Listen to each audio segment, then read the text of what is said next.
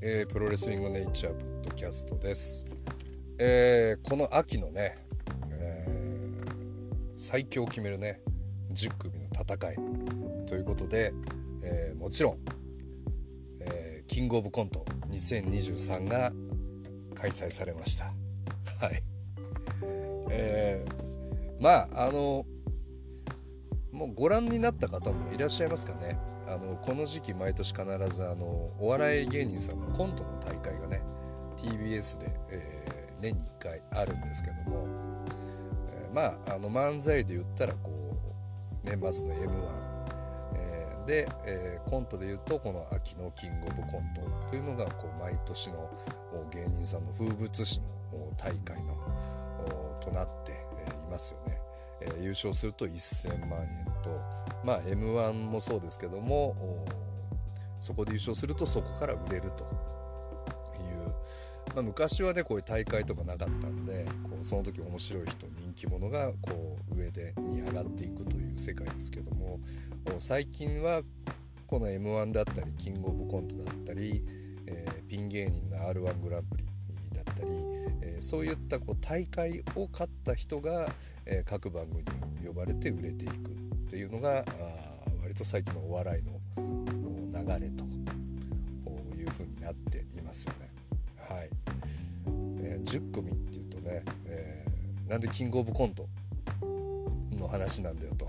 思う方も いらっしゃるかもしれませんけども、うんまあ、あの今回キングオブコント2023ちょっとまだねご覧になってない方は申し訳ないんですけども優勝がねあのサルゴリラさんサルゴリラさんっていうのは、えー、現在44歳、えー、で芸歴20年、えー、のまあもうおじさんコンビですよね。大ベテラン。えー、でこの2人が面白いのは、えー、4歳から付き合ってるんですよね。幼なじみのコンビなんです。えー、なんで、えー、現在44歳。芸歴20年。付き合いは40年。っていうコンビでまあまああの1回戦で10組がネタを披露した、えー、上位3組の最多得点者が決勝に上がり、えー、でまあ、それをファーストステージとして決勝戦のセカンドステージで、えー、ファーストとセカンドの合計点で優勝チームを決めるという戦いなんですけども、まあ、昨今の、えーお笑いってどういうものかっていうとまあ非常に緻密に計算されているネタが多いです。もう研究に研究をされてまあコントっていわゆるコントっていう設定、えー、ベタな設定というよりはかなり凝った状況設定があって、えー、そこに演技力があったり、えー、最近の、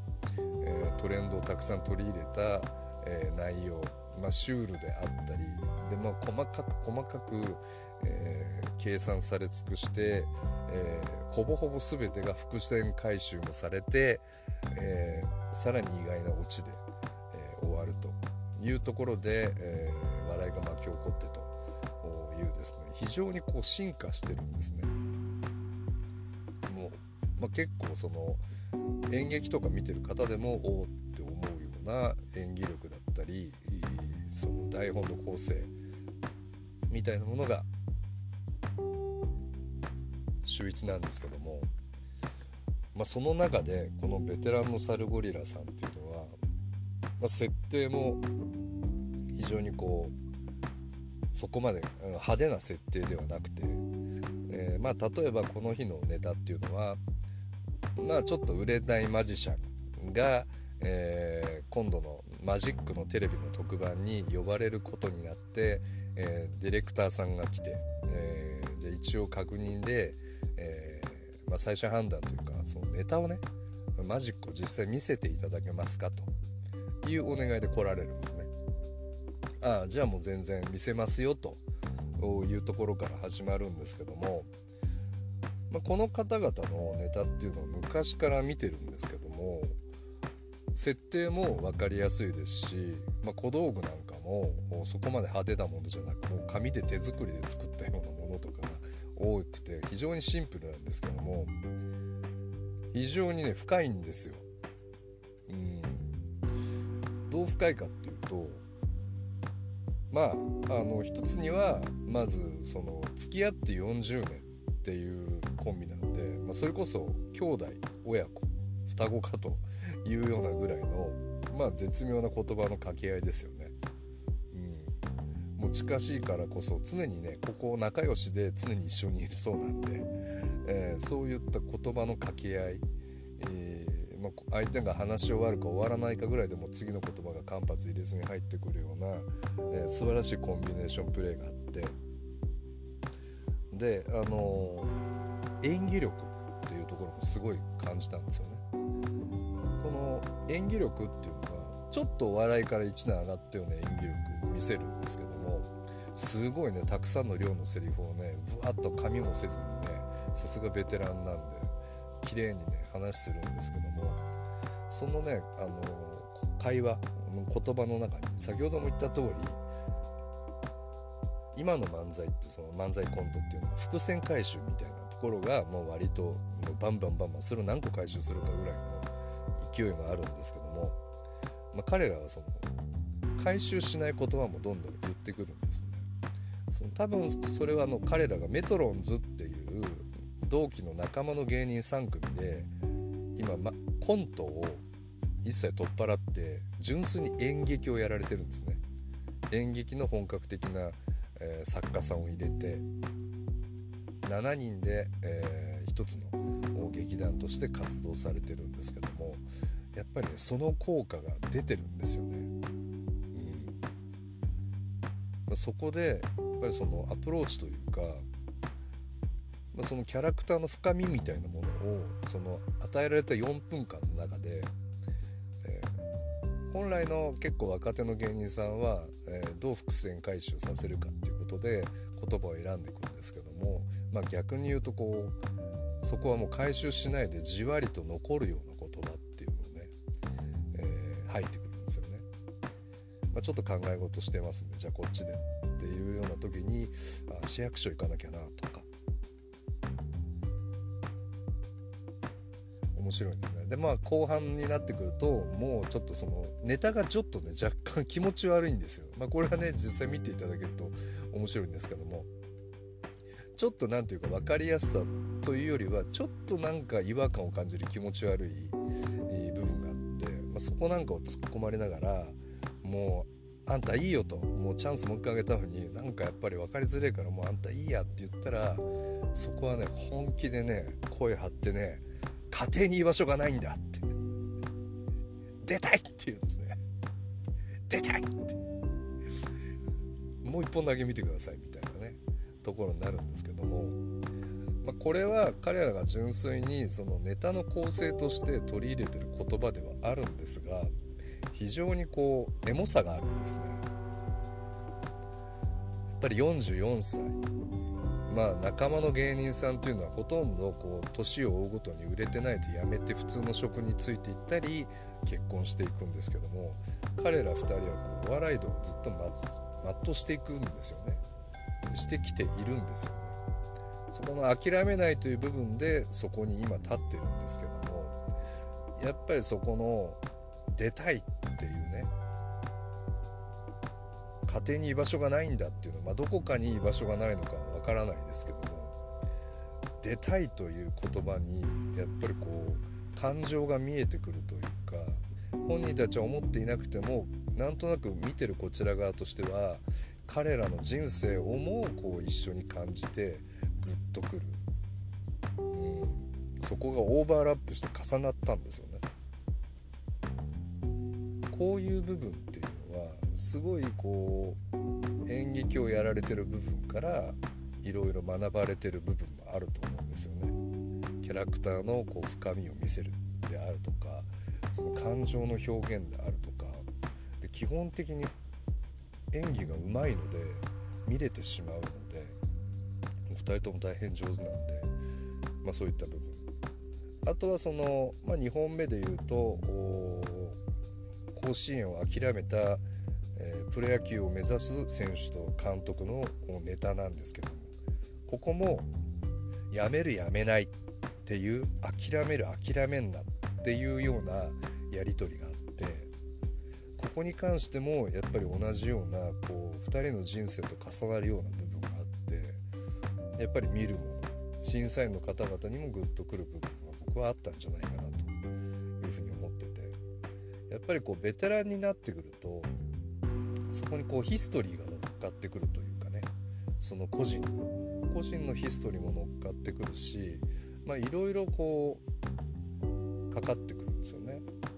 まあ、そういったところなんかもこう見てて、えー、面白いなと思ったし、まあ、どこかね、チームだなって。まあお笑いだとコンビなんですけどね。すごいいいタッグチームだなって。この息の合ったコンビネーション、えー、またねこの人生の見える悲哀であるとか。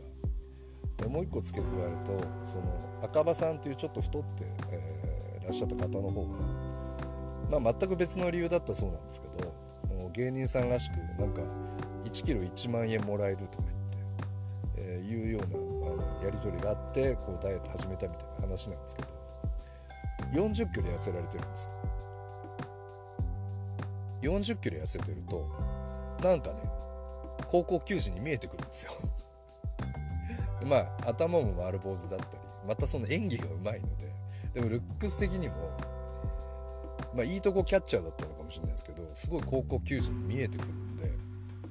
そのダイエットなんていうのをまあ映画でいうとこうデニーロアプローチみたいなもんでね、まあ、歯全部抜いたとかねいろんなこう俳優さんのアプローチ方法とか輪郭を変えるためにね松田優作さんが下の歯を全部抜いたとかねいろいろあったと思うんですけども。まあそういった結果的にこうデニールアプローチにもなっていたかなというふうなところで、えー、非常にね、あのこのお二人のコントを見て、思うところがね多々ありましたでなんかこうすごいお二人を見てて本当にさっきも言ってるんですけどコンビなのにああいいタッグチームだなっていうふうに思ったんですね。あのー、まあ40代後半とかね、えー、まあ今ね若い人も是非あの新日本プロレスワールドなんかでいくらでも見れるんで見てほしいんですけど、昔ではね最近あんまり言わないですけどタッグ屋っていうね、えー、言葉がありましたよね。もうあのシングルで別にチャンピオンを目指すとかそういうことではなくてもうタッグでやっていくと。俺たちはタッグチームなんだと。いうまあお笑いコンビに近いですよね。俺らはもうタッグでずっとやっていくんだっていうようなコンビ、まあ、最近ですと今 AEW にね行って新日本プロレスでも大活躍してヤングバックス、えー、また80年代ですとザ・ロード・ウォーリアーズ。90年代ですと新日本プロレスまた WCW で大活躍して、まあ、ライバル。新日本にいる時は長谷健ですよね。長谷、えー、長谷と健介の長谷健タッグとの戦いがね、あの非常にこう好カードになっていたスタイナーブラザーズね、はい。まあ、武藤選手なんかも今も使ってる、まあ、選手たちが使っているフランケンシュタイナー。ね日本に持ち込んだ人です、はい。えー、スコット・スタイナーとリック・スタイナーのねここはもう完全に兄弟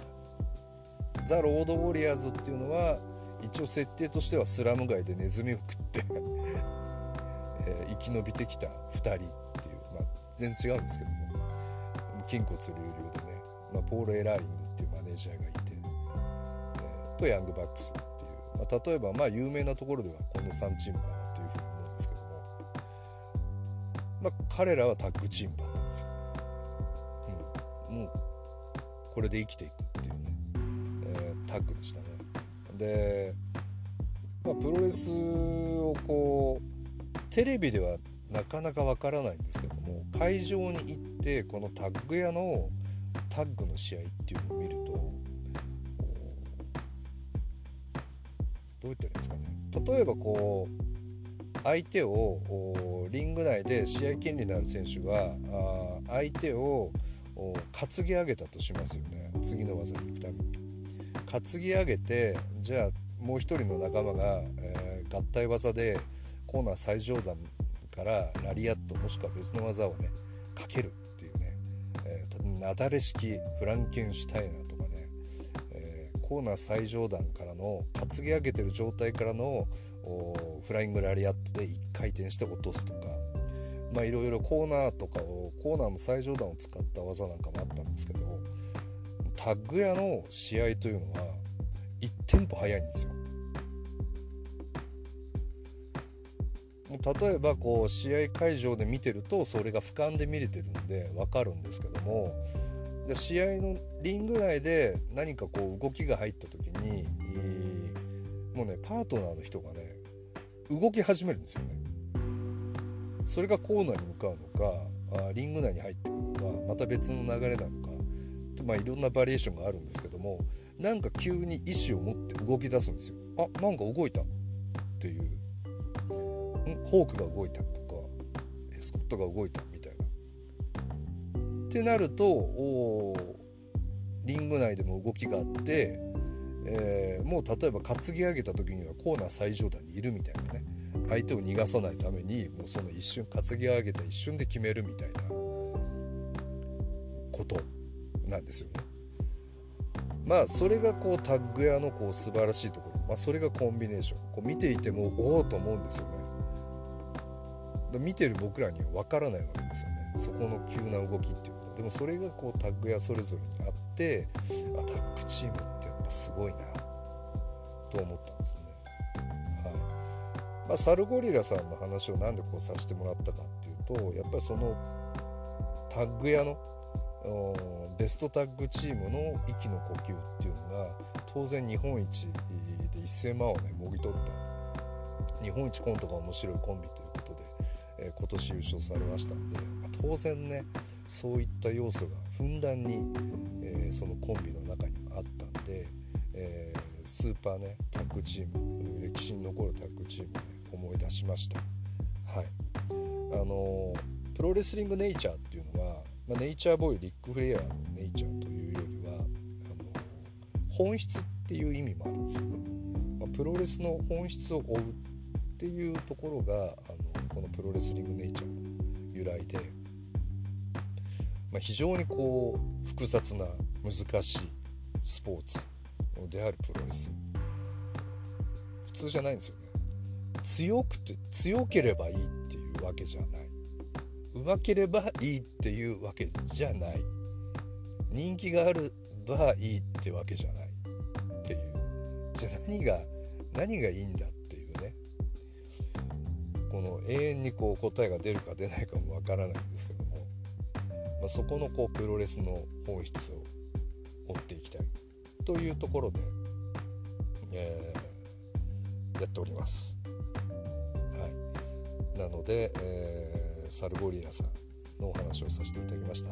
えー、キングオブコント2023ですね、えサルゴリラさん優勝おめでとうございます。はい、えー、今ね TVer というアプリではまだ見れますね。あの、まあ、YouTube ではちょっと見れないんですけども。はい。あの海外でもね聞いていただいてる方いらっしゃいますので、もしね日本人の方でしたらちょっとね、えー、何かを頼りに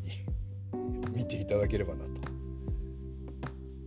いうふうに思います。はい、また日本でねあのちょっとお笑いとかあんまり興味ない俺はプロレス一本だみたいなね、えー、方でも、まあ、ちょっとこのお話聞いて興味を持っていただいたら、えー、TVer というねアプリをダウンロードしていただくと、えー、全テレビ局のピックアップされた番れるんでその中にまだ、えー、キングオブコント今見れます。んで是非ねちょっと見ていただけたらなというふうに思いますんでよろしくお願いいたします。サルゴリラさん優勝おめでとうございました。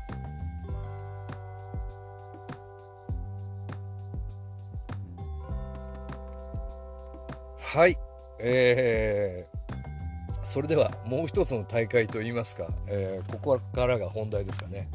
えー、現在、えー、新日本プロレススーパージュニアタッグリーグ2023が、えー、行われております。はい、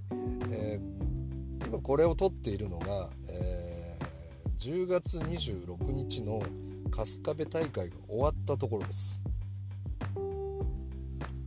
そうですね。春日部大会が終わったところでして、えー、まあ、全10チーム。現在ですと首位は、えー、3勝1敗の、まあ、4試合ね消化した段階ですけども全勝チームは、えー、いませんね。全勝チームがいない状態で、えー、まあ、3勝1敗がマックスかなと。3勝1敗の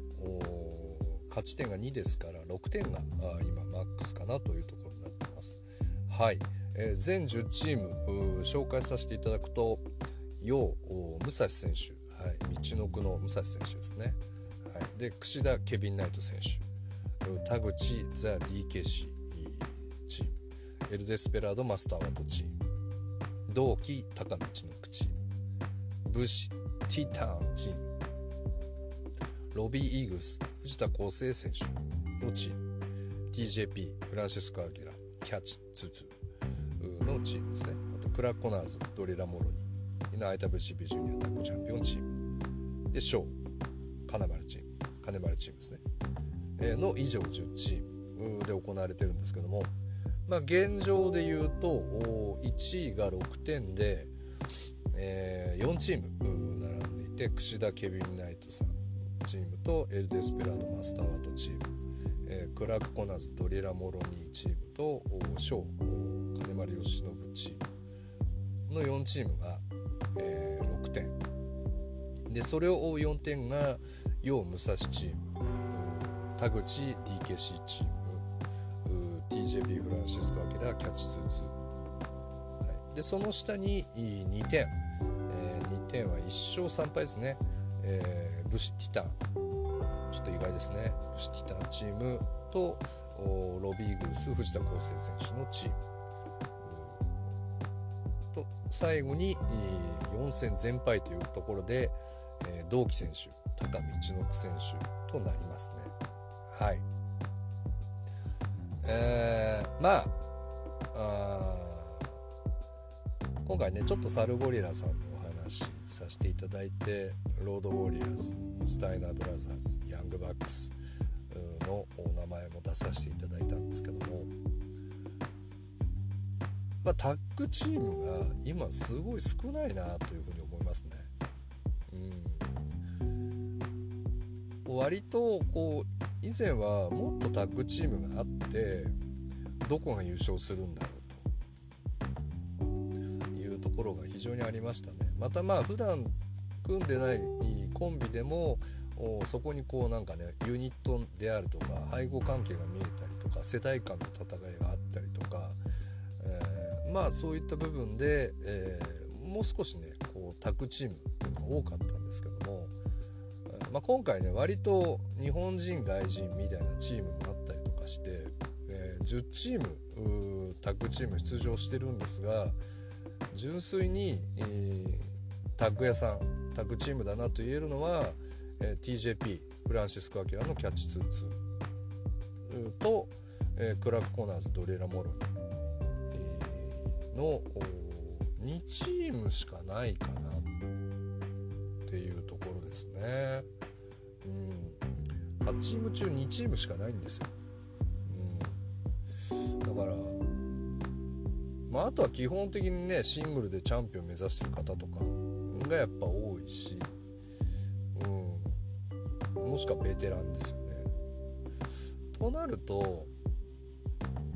あんまりこうどうなんですかね。見どころがあるのかないのか。うん、やっぱり例えばじゃあロードウォリアーズとスタイナーブラザーズだったらどっちが強いんだろうというね。タッグチームとして個に見えるっていうところが一個大事だと思うんですよ。やっぱり TJP フランシスコ・アキラのキャッチ2-2とクラーク・コナーズとドリラ・モロニーのタッグって今今はどっちが強いんだろう。のは興味あるじゃないですか。でもフランシスコ・アキラとドリラ・モロニーどっちが強いんだろうっていうことにはならないんですよ、まあ、そこも興味ありますよ。そこも興味はあるんだけどもタッグチームとしてどっちが強いんだろう。っていうところがなってないのであまりこう盛り上がらないというか、まあ、個人的にもそんなに興味が湧かないですよね。皆さんどうですかね？だからこれがタッグチームが10チーム出てたら大変ですよ。うん、でも実際のタッグチームっていうのはまあ2チームなんですよね。うん、まあいろいろねこう見どころはあると思うんですけどもまあ見どころはあります。はい、見どころはたくさんあるんでまあ、その1個で言うとティタン選手ですよね、えー、今スーパースターですね。スペル・エストレージャー。もう最高の選手ですけども最高のルチャドールですけども、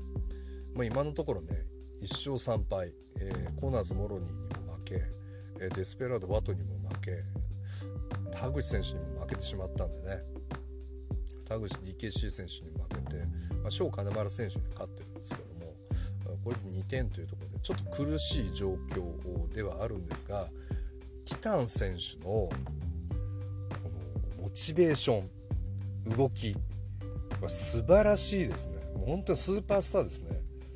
1試合も手抜かないし一時も手を抜かないですね。常に全力だし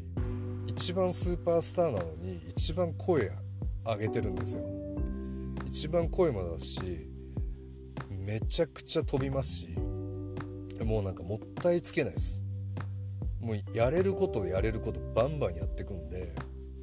このねティタン選手は見てほしいですね。うん。まあ、それこそロスインゴの、まあ、本当にこう心臓部分というか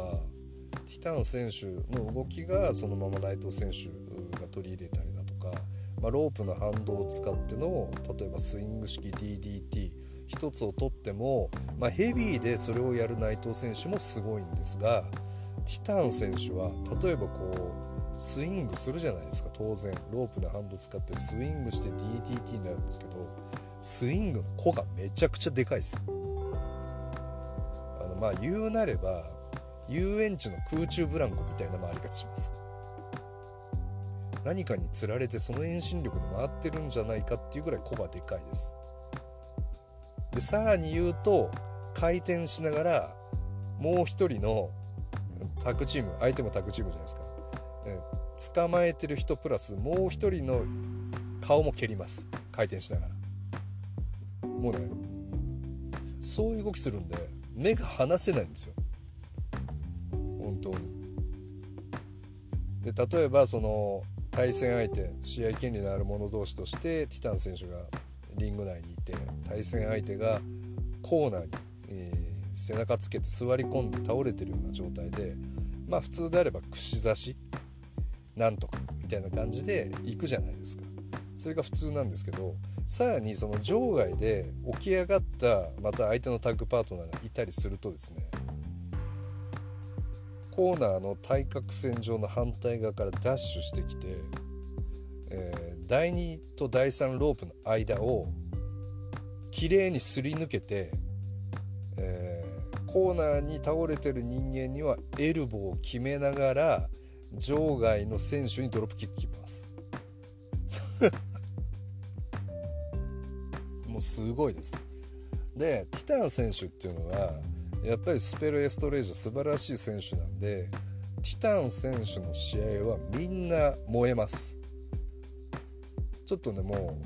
う体温が違う感じ。どの試合も大熱戦、うん、やっぱりティターン選手がそれだけ素晴らしいとみんなも乗ってくるんでしょうね、うん。まあ、逆に悪目立ちする可能性もあるぐらい熱量高いです、まあ、そのティターン選手とやっぱり組む組めるレベルにあるブシ選手っていうのは素晴らしいんで、まあ、実は僕ブシィタン組っていうのは、えー、ここはねすごいあのタッグも当然組んでますし同じユニットの選手ですし期待をしていたんですけどもうん1勝3敗というところでね、えー、ちょっと残念ですね。はいまあ、キャッチ2-2なんかも非常に頑張っているんですけどもやっぱりマークしてるんですよタッグ屋同士なんで。えー、クラーク・コナーズドリラ・モロニーはどこを潰しとかなきゃいけないか分かってるんで試合後も TJP の首を椅子で巻き込んで、うん、ガンガン翌日もダメージが残るぐらいね。他のシリーズ中ずっとダメージが残るぐらい首を攻め立ててましたね、うん、またフランシスコ・アキラ選手は、えー、ちょっとねプライベートでいろいろ大切な人を亡くされたみたいなことがあってちょっとこうね精神的に今厳しい状態の中必死に頑張って試合されてますすごいキャッチ2-2はね2人ともかっこいいしいい試合ずっとしてるんですけども、まあ、そういったちょっと潰されたりだとかあプライベートの問題もあったりとかしていつもよりはちょっと厳しい戦いを強いられてるかなというところがあるのでまあクラコナーズドリラ・モルニンが非常に乗ってるかなというふうに思います。はい、でまああの同期選手高道の選手が一番今回煽り食ってますね、まあ、4戦全敗なんですけどもうんちょっと同期選手はかわいそうですね。高道の選手もう御年50歳。はい。で、まあ、体もね色艶もいいし相変わらず白いですけども色艶もよく技のキレもあり、えー、非常に頑張っていらっしゃるんですね。でケブラーダもね久しぶりに決めて、えー、いいんですけどもでもやっぱ最後ねちょっと力尽きてしまうというところがありましてうーん春日部大会のね同期選手高道の選手がこうバックステージに帰ってくるんですけども同期選手の、ね、背中がね怖かったですね。選手明らかに怒ってますね。うん。なんか本当怖かったです。なんか背中が背中がめちゃくちゃ怒ってて、まあ、職場でね普段温厚で全く怒らない人が何かのきっかけで怒っちゃってなんかちょっともう怖くて触れれないみたいなね。なんか向こうに歩いてっちゃう背中みたいな。感じでね。ちょっと本当に恐怖なぐらい怒ってますね。かといってタカ選手には別に言えないし自分の中にこんなはずじゃなかったんでしょうね。なぜなら金丸選手と組む予定だったからでしょうね。金丸同期で同期選手は優勝も狙えるんじゃないかっていうとこにいたのが1000シリーズのダブルクロスで、えー、こういったことになって、まあ、もう一人のねジュニアの仲間高見一之選手が組んでくださることにはなったんですが、まあ、一番今回煽りを食ったのは同期選手ということになっております。はいまあ、まだこっからねあの後半戦に入るんで、えー、さらにジュニアの大会はもう誰が優勝するかわからないぐらい混戦にはなっていくはずなんでなんとかね2位を、うん、こっから全勝して2位に入るかちょっと厳しいかなちょっと厳しいかなというところにはいますんでね同期選手が心配ですねだきたいです。はい。まあ、その他、え、見どころとなってる部分で言うとクラーク・コナーズドリラ・モロニー選手の試合の後のバックステージコメントって皆さんご覧になったことありますか？これもうねひどいんですよ。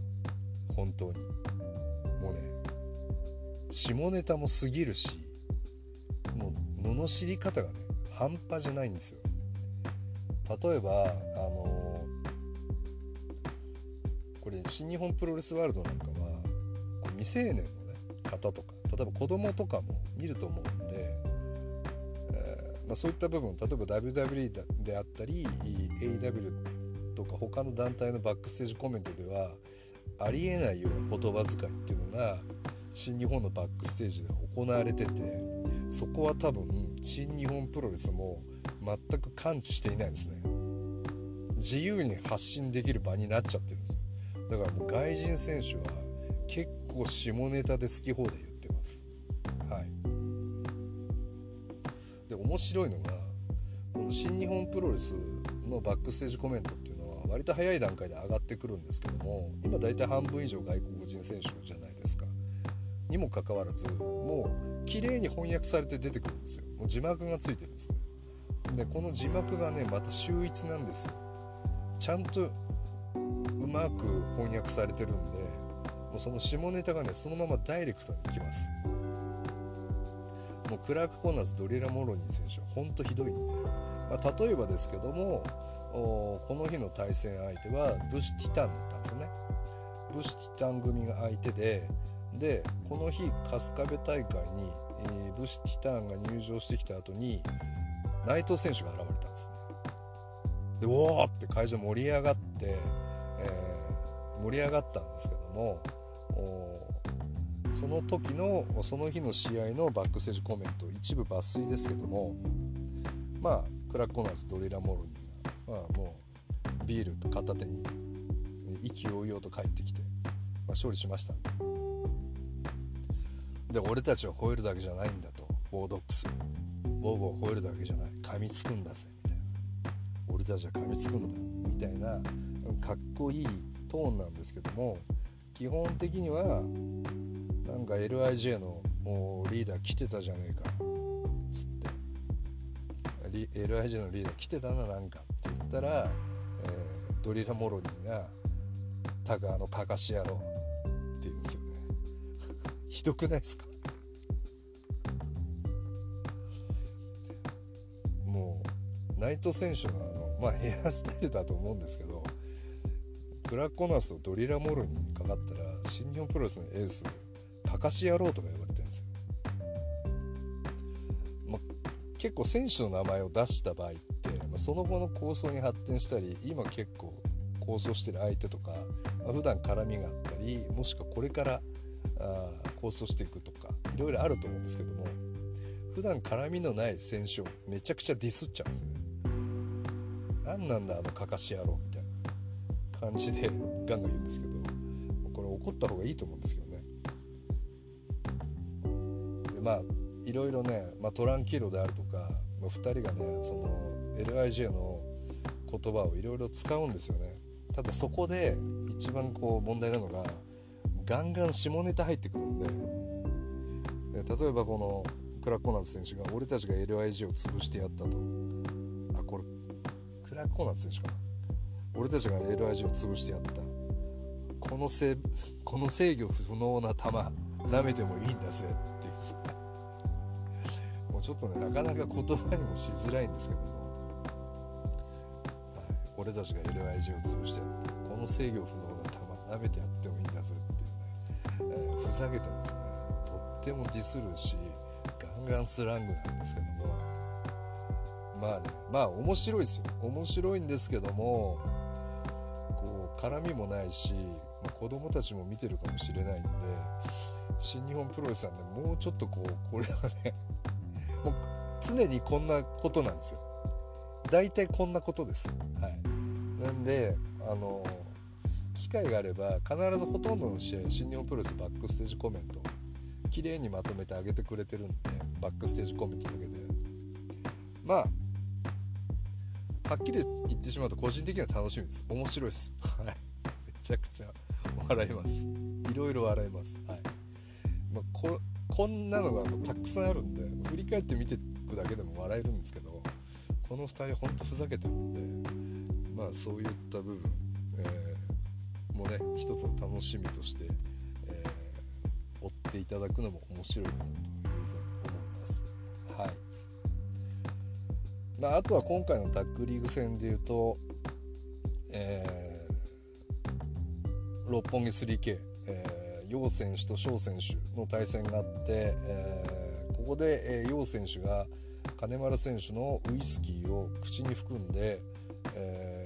ー、を毒切りで翔選手にかますかなと思ったら、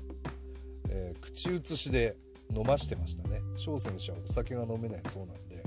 かなり長い間結局キスをするという。でそれをお酒を強引に飲まされた翔さんは翔、えー、選手は場外で悶絶するっていうところで、まあ、これかなり X でプ女子、え、女性ファンたちはもう大興奮って感じでみんな写真上げてましたね。まあこれをもってやっぱり楊選手と翔選手ってまあ相変わらず仲いいんだなと思いましたね、うん、でこういったクリエイティブができるっていうことが割と今の新日本プロレスの自由なね興奮、こういうのやってみたいんだけどっていうところができるっていうね割とこうアイデアを出したらできるんだなっていうところが垣間見えて非常にいいなっていうふうに思いましたね。うん。まあ、すごいなんか BL 的な感じでね、えー、盛り上がってましたけど、はい、あテレビで放送できないんじゃないかとかね。男子ファンはねもうゲラゲラ笑うだけしかできないんですけど、えー、なんかそういう絡みがあってね。まああこうこの2人の再会も面白かったですね。はい。でまあこの大会がどうなるかというとポイントとしては、えー、当然 IWGP ジュニアヘビー級タッグ王座のクラッコナーズドリラ・モロニーが、えー、優勝争いには絡んでくるでしょうし、えー、キャッチ2-2もそのベルトを取り返したいがねとにかくこの2人は東京ドームに行きたい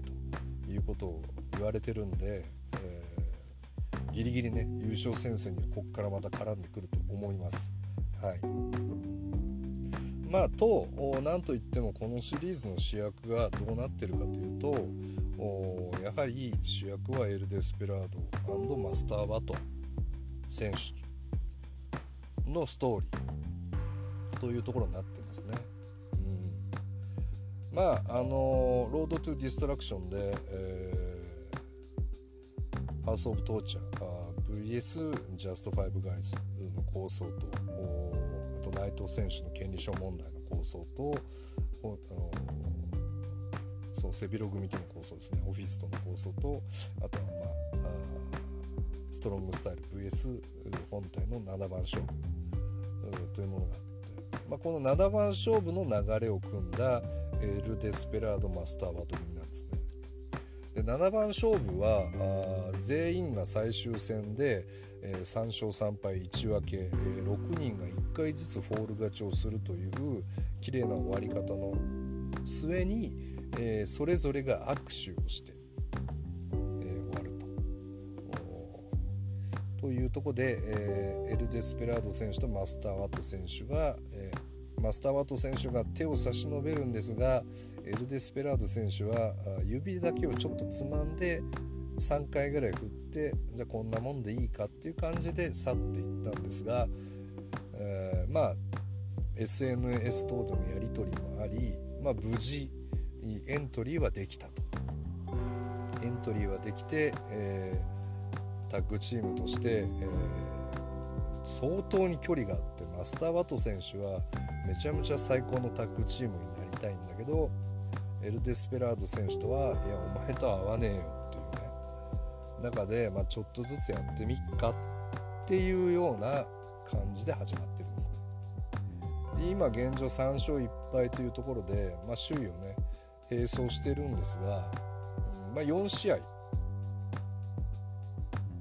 わって、まあ、あと5試合なんで後半戦なんですけども、こんなストーリーって難しくないですか？なかなかハードなことを2人にさせてるなと僕は思いましたけどね。例えばその恋愛ドラマで全9話の恋愛ドラマで1話からエンディングに向かって少しずつ信頼を得ていく少しずつ共感していくっていう。少しずつこう距離が縮まってきて最後は付き合えるっていうようなベタなストーリーのものだとしたら彼ら2人に委ね委ねているこの演技力というか距離の詰め方ってすっごい難しいですよね。うん、現状で言うと全く距離は詰まってないです。結果的に3勝はしてるんですけどもまあワト選手の KY っぷりっていうのがあのいい方に転ぶパターンと悪い方に転ぶパターンがあってそれがね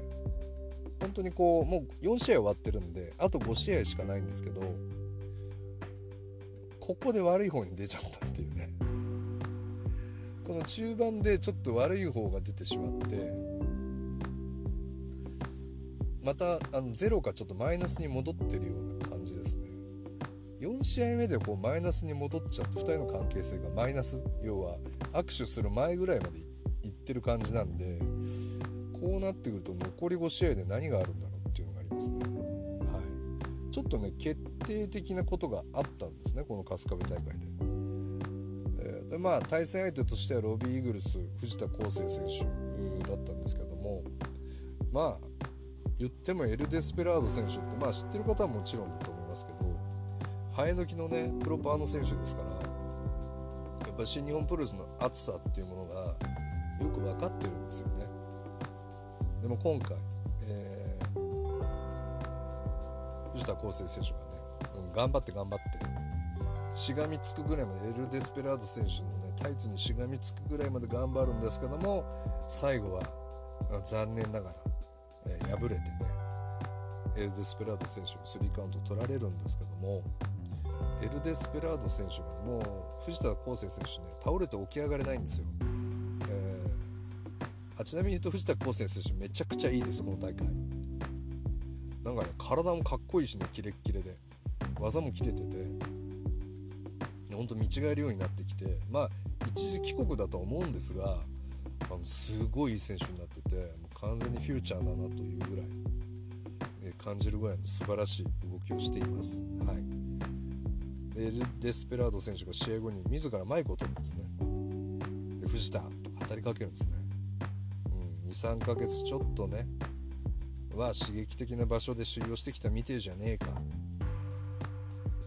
っていうねこう語りで藤田選手もねこう聞き入ってるわけですよ熱い言葉をね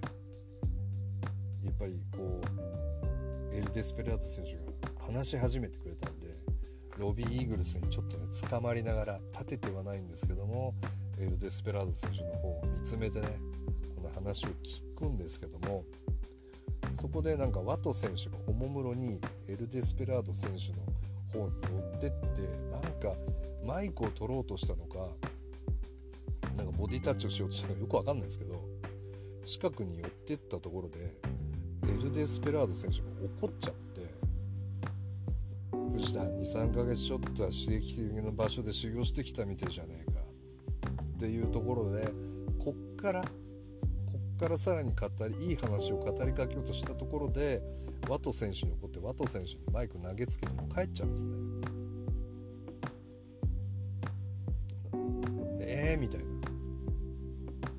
藤田選手とロビー・イーグルスも怒っちゃうしなんだよみたいな感じでこうなんかみんながしらけちゃってなんか解説の方はなんかハート強いですねみたいな言ってたんですけど非常に KY なんですよ。でもワト選手にも言いたいことがあって何なんですかねこれは。藤田選手に対してのジェラシーなのかそのマイクでの発言自体が単に気に食わなかったのか分かんないですけど俺たちが一番刺激的です。みたいな。ですよね皆さん。マスター・ワトエル・デスペラード刺激的ですよね。って言ってる時にはもうリング上誰もいません、はい、でファンのあの会場の皆さんはねちょっと不満な人とちょっとゲラゲラ笑ってる人とまあエンディングで締めなんで、まあ、まあ、そんな感じでワトポーズで終わるんですけど・デスペラード選手はもう怒って帰っちゃいましたね。でまあここはストーリーだと思うんですよね。今回のこの大会の軸になってるんですよね。エル・デスペラード選手とワト選手のこう友情物語みたいな。ものが出来上がった時に、えー、タッグリーグの